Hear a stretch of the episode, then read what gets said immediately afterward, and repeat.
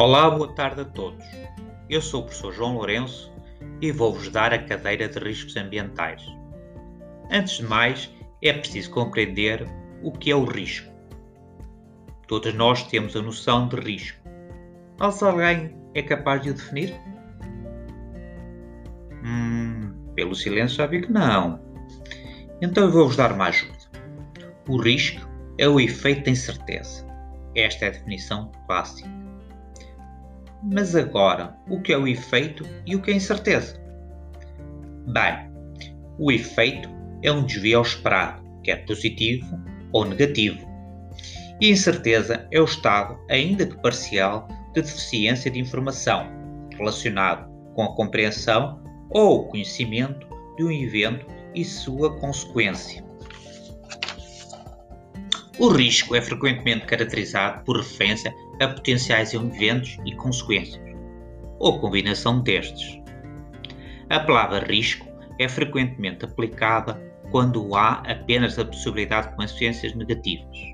Contudo, não podemos esquecer que o risco também pode ser a possibilidade de um evento positivo acontecer. O risco pode ser tratado considerando a probabilidade e as consequências potenciais de acontecimento ou seja, o impacto. Em resumo, o risco é função do impacto e da probabilidade. Vamos pegar num exemplo para perceberem o conceito. Agora pergunto qual é o risco de eu perder quando jogo no Totoloto? Pensem. Devem todos estarem a pensar que o risco de eu perder é muito elevado mas se eu vos disser que o risco é muito baixo ou quase nulo, será que acreditam em mim? Já vi que ainda não. Então passo a explicar. Como eu só aposto 1,80€ e ganho 1000 euros por mês, então o impacto é muito pequeno residual sobre as minhas finanças. Representa 0,18%. Quanto à probabilidade de não acertar é muito elevada, maior que 99,99%. Assim, o risco é baixo porque, embora a probabilidade seja alta de falhar, o impacto é nulo. Agora, se eu apostar 500 euros, o risco seria elevadíssimo, porque o impacto é muito grande e arriscava não ter dinheiro para chegar ao fim do mês. E ainda podia, no fim, ver os sacos de pinto doce à porta. Vamos agora extrapolar estes princípios para fenómenos ambientais. Pegamos noutro exemplo.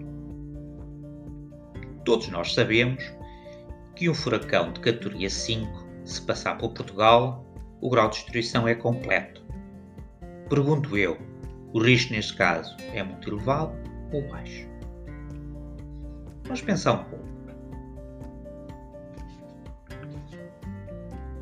Acredito que muitos de vocês estão divididos. Vamos raciocinar em conjunto. Sabemos que o risco é o fator do impacto vezes a probabilidade.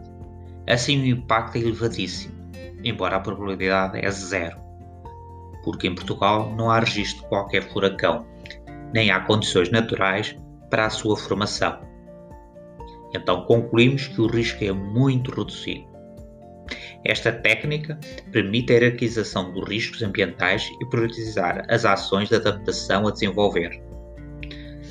Para finalizar, peço que pensem num risco ambiental e classifiquem-no para discutirmos na próxima aula. E, já agora, um grande abraço para todos.